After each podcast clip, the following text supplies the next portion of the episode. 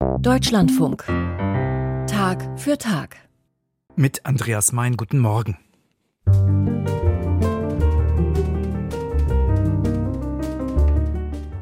Seine Bücher sind von zeitloser Eleganz und Weisheit. Sie werden auch noch vermutlich in 100 oder 200 Jahren gelesen werden, falls es dann noch Menschen gibt, die das Lesen beherrschen. Christian Lehnert ist evangelischer Theologe, arbeitet am Liturgiewissenschaftlichen Institut an der Uni Leipzig und er ist preisgekrönter Dichter, im Feuilleton hochgelobt. Zuletzt hat er sich auf ein recht spezielles Pflaster gewagt. Er schreibt über die Apokalypse des Johannes. Und die hat nichts oder wenig zu tun mit der allgemeinen Weltuntergangsflut, etwa im Film, sondern es geht ums letzte Buch der christlichen Bibel. Darüber spreche ich mit Christian Lehnert, aber auch über ein verfallendes Haus, das er wieder aufbaut. Ein Gespräch, das wir vor der Sendung aufgezeichnet haben. Dazu herzlich willkommen.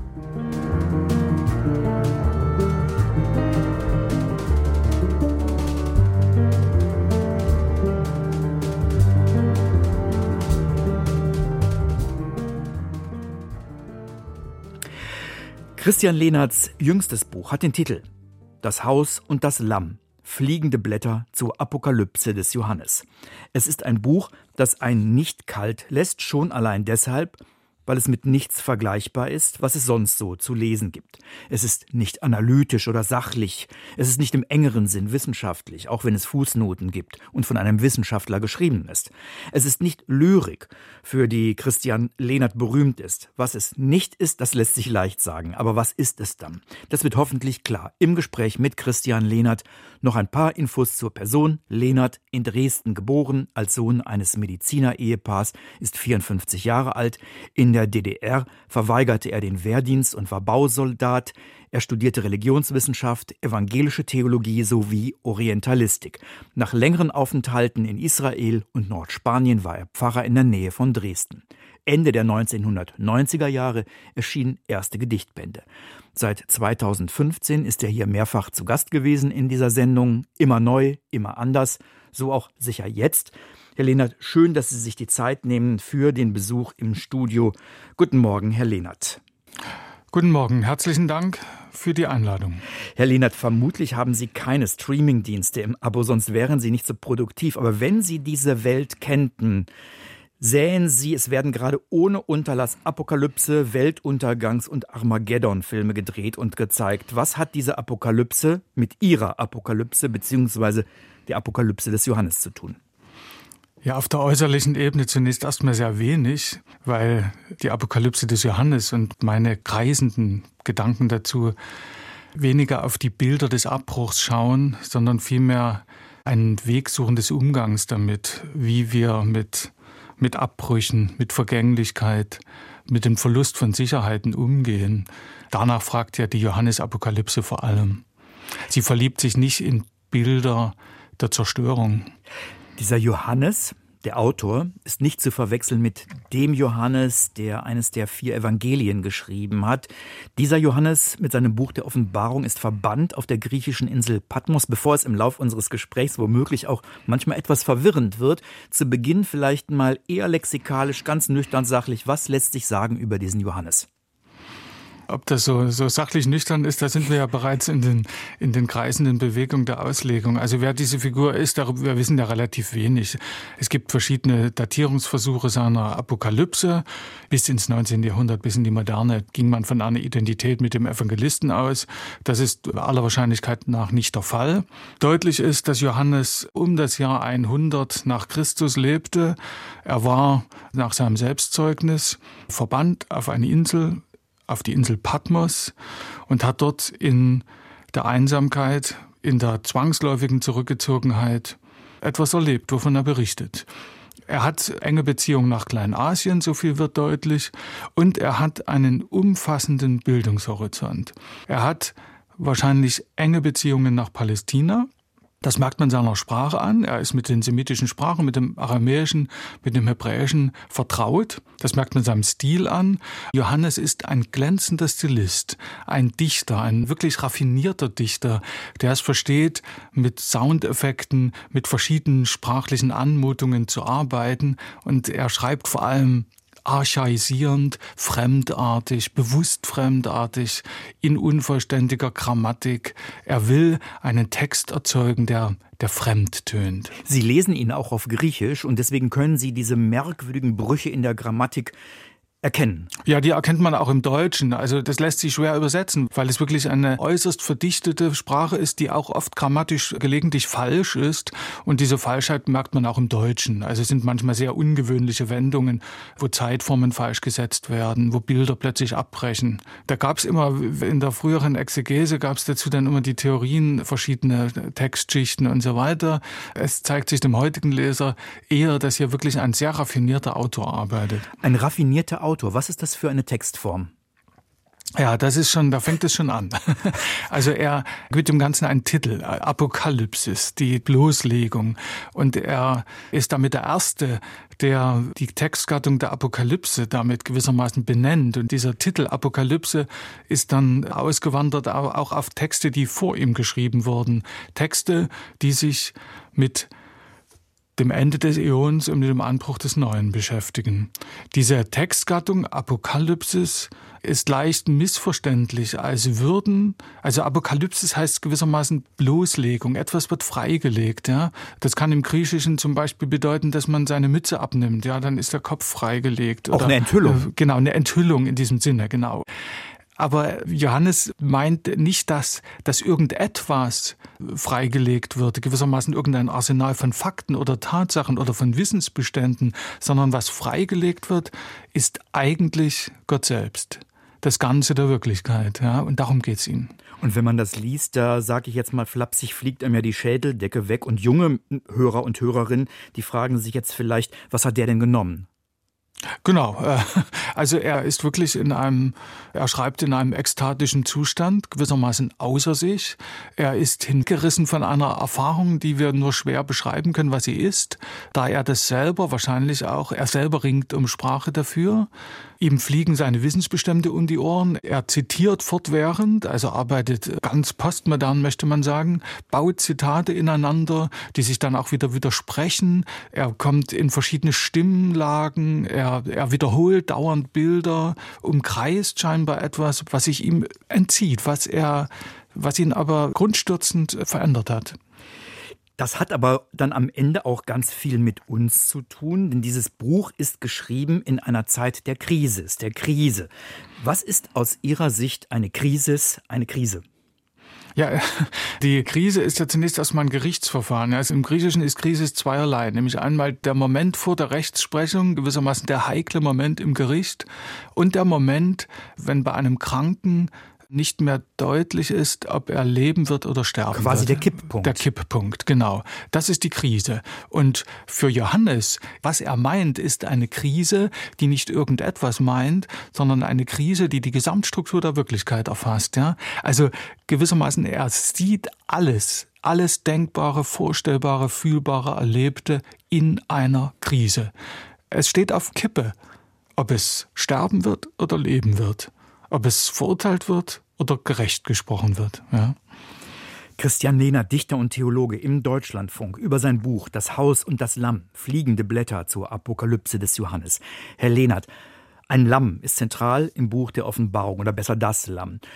Über die Offenbarung haben wir schon gesprochen, aber nicht über das Haus. Aber Ihr Buch heißt ja nun mal Das Haus und das Lamm. In Ihrem Buch stehen sich Kapitel gegenüber. Die heißen dann das Haus 1, das Haus 2, das Haus 3 und so weiter. Und ebenso das Lamm 1 bis zu das Lamm 13. Diese Teile, die verschmelzen in gewisser Weise. Bei den 14 Teilen über das Haus geht es aber nicht um ein biblisches Haus, sondern um ein reales Haus, ein sehr altes Haus, das ein Mann zu retten versucht. Wer ist dieser Mann und was tut er? dieser, dieser Mann, der Ich-Erzähler, bewohnt, wie Sie sagen, ein altes, baufälliges Bauernhaus irgendwo im Osterzgebirge in diese Person ist natürlich jetzt viel von dem eingeflossen, was ich selbst erlebe, denn ich bewohne ein solches Haus und äh, viele sind daran sehr realistische Beschreibungen. Ich bin da selbst immer wieder erschrocken darüber. Genau. Aber dieser Ich-Erzähler ist aber gleichzeitig nicht identisch mit mir, sondern ist schon eine Kunstfigur, fällt nicht eins in eins mit mir zusammen. Dieser Ich-Erzähler lebt in diesem Haus, augenscheinlich in einer Situation, wir hatten, hatten eben das Wort einer Krise. Er sucht, wer er ist. Er sucht einen Lebensraum. Er sucht eine Möglichkeit. Er sucht streng genommen eine Behausung. Und diese Behausung ist sowohl eine Behausung in der Sprache, in der Vorstellungswelt, als auch eine konkrete räumliche Behausung. Er versucht in diesem Haus heimisch zu werden, kämpft dabei fortwährend gegen den Zerfall, fortwährend gegen die Auflösung, sowohl innerer als auch äußerer Strukturen. Und in dieser Situation liest er Johannes. Dort ist der Brückenschlag gewissermaßen gegeben. Er sucht in der Lektüre und dann auch in seinen Lebensvollzügen, in den Gängen in die Natur, in Meditation, auch im Fasten, äh, sucht er gewissermaßen eine Ahnung des Neuen angesichts dessen, was ihm alles wegbricht. Dieser Mann lebt mit seinem Haus, er lebt aber auch mit den Erlen und Birken drumherum, mit mhm. Schmetterlingen mhm. und Meisen. Alles nimmt mit ihm Kontakt auf. Aber eben interessant, Sie haben es angedeutet, er lebt in einer Krise. Diesen Mann, der in die Stille, in die Versenkung und in die Einkehr geht, dem geht es eben nicht nur gut. Er wird auch krank, er zweifelt. Also Wellness- oder Achtsamkeits-Wohlfühlliteratur ist das nicht. Teils, teils. Also auf der einen Seite ist er natürlich berauscht, immer wieder von der Natur und, und versinkt geradezu in Schönheit. Aber in die Schönheit eingelagert ist eben immer wieder die Vergänglichkeit, ja, das blühende Gras, was er sieht, das verwelkt, zerfällt und das ist immer bereits eingetragen. Also er geht dann oft auch in die Natur und bedrängend wird für ihn die Frage nach dem Ursprung des Bösen, weil er es natürlich vorfindet, weil er beim genauen Blick merkt, dass es keine Idylle ist, sondern dass jeder Quadratmeter Erdboden ein Hauen und Stechen, ein, ein reines Massaker ist. Und er ringt um ein Grundverständnis der Wirklichkeit. Und dazu gehört die Natur wie er selbst dazu. Ich liebe diese Passagen über den Totenkopfschwärmer, von dem ich noch nie gehört habe, oder den Pappelschwärmer, von dem ich auch noch nie gehört habe, oder das rote sowieso Gras. Also sie lieben auch das Detail. Das liegt in der Natur der Sache. Man kann die Natur nur im Detail finden. Also wir moderne Menschen leben ja meistens in der Vorstellung, als würde uns Distanz einen weiteren Blick ermöglichen. Also wenn ich gewissermaßen mit dem Flugzeug über die Landschaft fliege, dann sehe ich am meisten, weil ich, weil ich die meiste Landschaft wahrnehme. Das ist ja mitnichten der Fall, sondern die Wahrheit und die Fremde und die eigentliche Geheimnis der Wirklichkeit sehe ich ja, wenn ich mich genau hinhocke, wenn ich hinschaue, wenn ich als kurzsichtiger Mensch meine Brille absetze und mit Lupenauge mir anschaue, was da erscheint. Das Haus und das Lamm. Kehren wir jetzt nochmal zum Lamm zurück, zum Buch der Offenbarung. Sie bezeichnen dieses Buch als Labyrinth. Dieses Bild werde ich jetzt mal auf Ihr Buch übertragen und behaupte, es ist auch ein Labyrinth. Wie reagieren Sie darauf? Ja, es ist ein Labyrinth zwangsläufig, weil genauso wie Johannes in seinen Texten, in seinen Bildern um ein Verständnis ringt, eines vollständigen Zusammenbruchs und des Anbruchs eines Neuen, was er noch nicht fassen kann. Also wie, wie sein Text gewissermaßen sich hineinschreibt in das Fremde, Unbekannte, vollständig Offene. So sind auch die Bewegungen in meinem Buch gewissermaßen Nachvollzüge dieser Bewegung. Also es ist zwangsläufig ein Labyrinth und ich möchte auch den Leser, die Leserin in ein Labyrinth führen, dass die Lesenden die, die, die Orientierung verlieren, damit sie sich erstens auf die Details einlassen und zweitens in eine Haltung geführt werden, nämlich die Haltung der Wachsamkeit, des Aufmerksamseins. Denn das ist, glaube ich, die spirituelle Grundhaltung, in die dieses Buch letztlich einführen will. Also es sind labyrinthische Gänge, weil ich nicht etwas, was ich irgendwie sachlich, theologisch, abstrakt, begrifflich oder wie auch immer sagen könnte, in dieses Buch verschlüssele, sondern weil dieser Ich-Erzähler auf der Suche überhaupt nach Sinn ist. Und das ist zwangsläufig labyrinthisch. Da sind viele Umwege, da sind auch viele Irrwege, Sackgassen, Holzwege. Es gibt aber auch immer wieder Haltepunkte, wo man wieder neu Orientierung findet. Genau. Und diese Haltepunkte gibt es ja auch in der Johannesapokalypse. Und diese Haltepunkte sind ganz merkwürdig eingestreute plötzliche liturgische Elemente. Johannes wird immer wieder reingenommen, plötzlich in einer Art himmlischen Gottesdienst, in einer Art Sphärenmusik, wo alles klingt und alles schon da ist, was war und wird und entstehen kann, alle Möglichkeiten des Seins. Und diese Ruhepunkte, die findet er mitten in dieser gigantischen Bilderflut, in der er sich da bewegt. Und in demselben Sinne suche ich gewissermaßen, versuche ich in dem Text immer wieder solche Ruhepunkte zu finden, wo irgendwie das Ganze aufscheint. Und dieses Ganze, schauend eben in aller Regel in Details auf, dann wenn der Blick verharrt, ja. Steile These. Sie sind ein Seher wie Johannes, allerdings in einer anderen Zeit, in einer anderen Welt. Wie werde ich Seher? Ich meine, jeder Leser der Johannesapokalypse wird zum Seher. Ein wiederkehrendes Bild, ein wiederkehrendes Wort darin ist siehe. Immer wieder siehe, siehe. Schau hin. Und das, was ich in dem Buch unternehme, ist nichts weiter, als dass ich mich also in aller Regel nichts weiter, als dass ich mich wirklich auf die Bilder des Textes einlasse, genau hinschaue, wirklich sehe, diese Bilder nicht schon versuche, nicht schon denke, ich weiß ungefähr, was da steht, ich habe schon ungefähr eine Vorstellung, sondern mich erstmal völlig nackt und, und voraussetzungslos den Bildern auszusetzen, ja. Also, was heißt denn, Johannes ist ein Seher oder was heißt ein Seher sein? Johannes sieht ja nichts anderes als was alle anderen auch sehen. Er hat ja kein zusätzliches Wissen, aber er sieht eben alles anders. Ja. Wenn ich mich recht erinnere, nannte man das, was Sie da tun, glaube ich, früher Lectio Divina. Könnte man so sagen. Also ich versuche in diesen Text hineinzusteigen, äh, das trifft es, ja. Also ich versuche in diesen Text hineinzusteigen unter einer Voraussetzung, dass dieser Text etwas bedeutet, für mich bedeutet. Christian Lehnert, Dichter und evangelischer Theologe im Deutschlandfunk in der Sendung Tag für Tag aus Religion und Gesellschaft. Herr Lehnert, welche Relevanz hat dieses Buch der Offenbarung für uns heutige? Die Johannesapokalypse ist ja oft in einem geschichtsphilosophischen Sinn verstanden worden. Was die Relevanz, die sich für den Ich-Erzähler erschließt, ist vor allem eine Frage, würde ich mal sagen. Es ist die Frage angesichts der Vergänglichkeit, angesichts dessen, was ihm alles zusammenbricht, angesichts des Verlustes von Gewissheiten, die Frage, was bleibt? Und diese Frage stellt uns Johannes. Das ist eine Frage, mit der wir moderne Menschen uns zutiefst auseinandersetzen müssen. Zum Zweiten beschreibt die Johannesapokalypse eine Strategie oder ein Verfahren des Umgangs mit radikalen Abbrüchen. Dieser Umgang ist eigenwillig.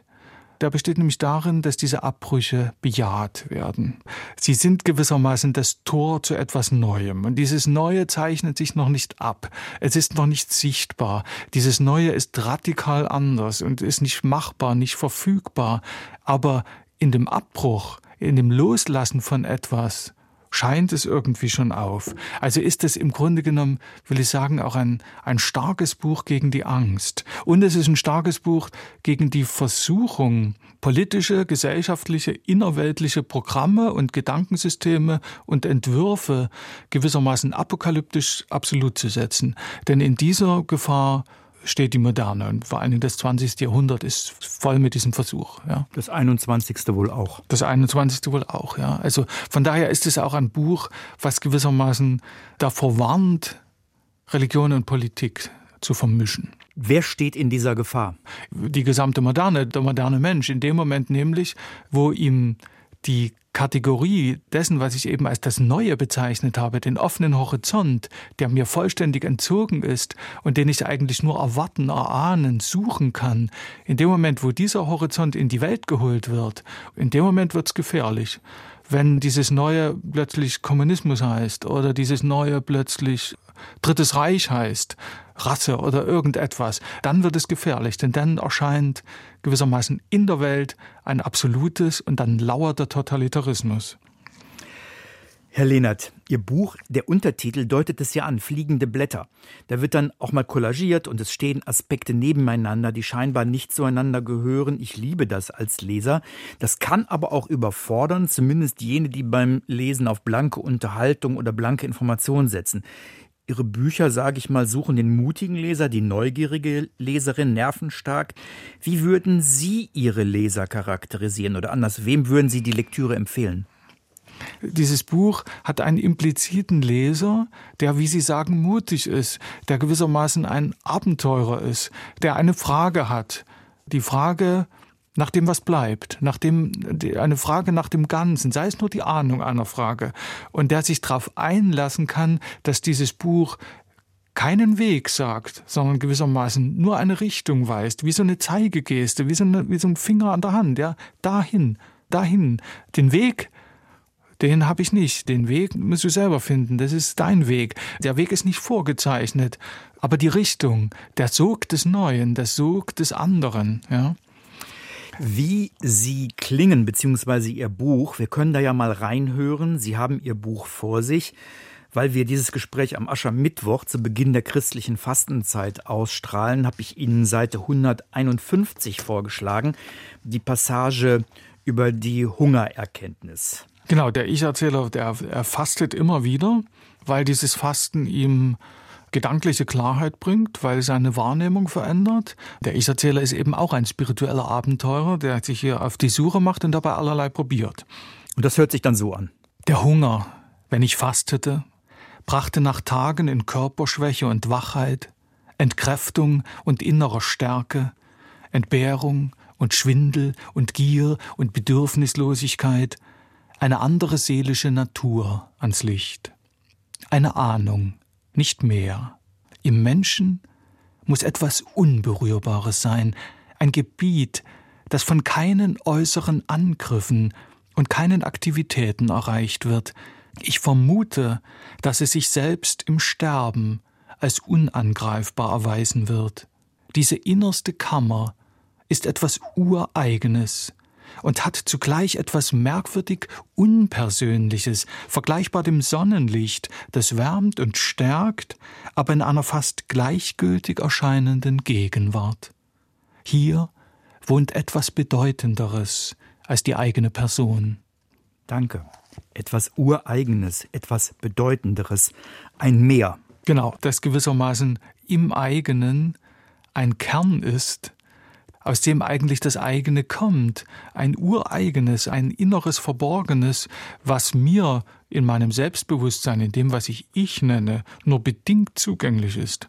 Dieser Fastende, er ernährt sich auch von Kräutern der Wiesen und Wälder. Zum Beispiel liebt er den Giersch, den andere im Garten ausrupfen und hartnäckig bekämpfen. Ist das Teil Ihres Fastenprogramms?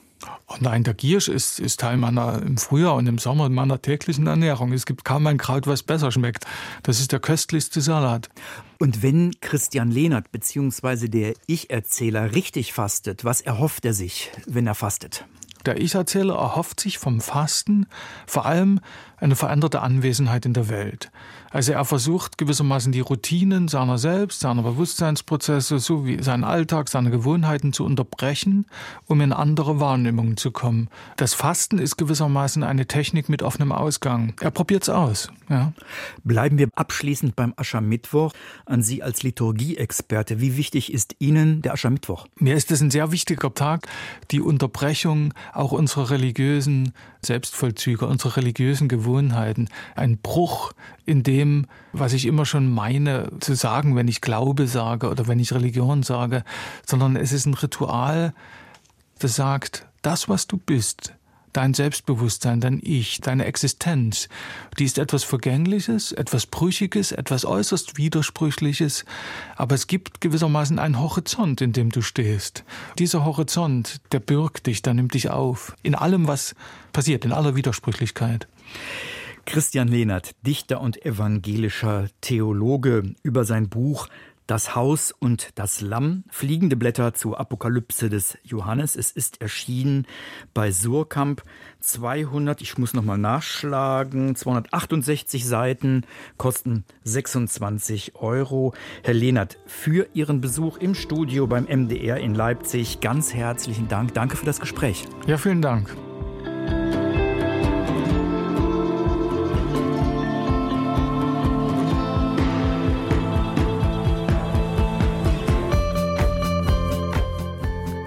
Und zum Schluss noch ein Programmhinweis. Heute Abend um 10 nach 8 können Sie in unserer Sendung aus Religion und Gesellschaft ein Feature von Manuel Gogos hören. Generation Islam, islamistische Propaganda im Internet und auf der Straße um 20.10 Uhr. Vorher aber geht es hier im Deutschlandfunk weiter mit den Nachrichten und der Sendung Agenda. Michael Röhl erwartet Sie mit dem Thema immer weniger Neubauten, die schwierige Lage auf dem Wohnungsmarkt. Redakteur am Mikrofon von Tag für Tag, Andreas Mein, danke, dass Sie dabei sind.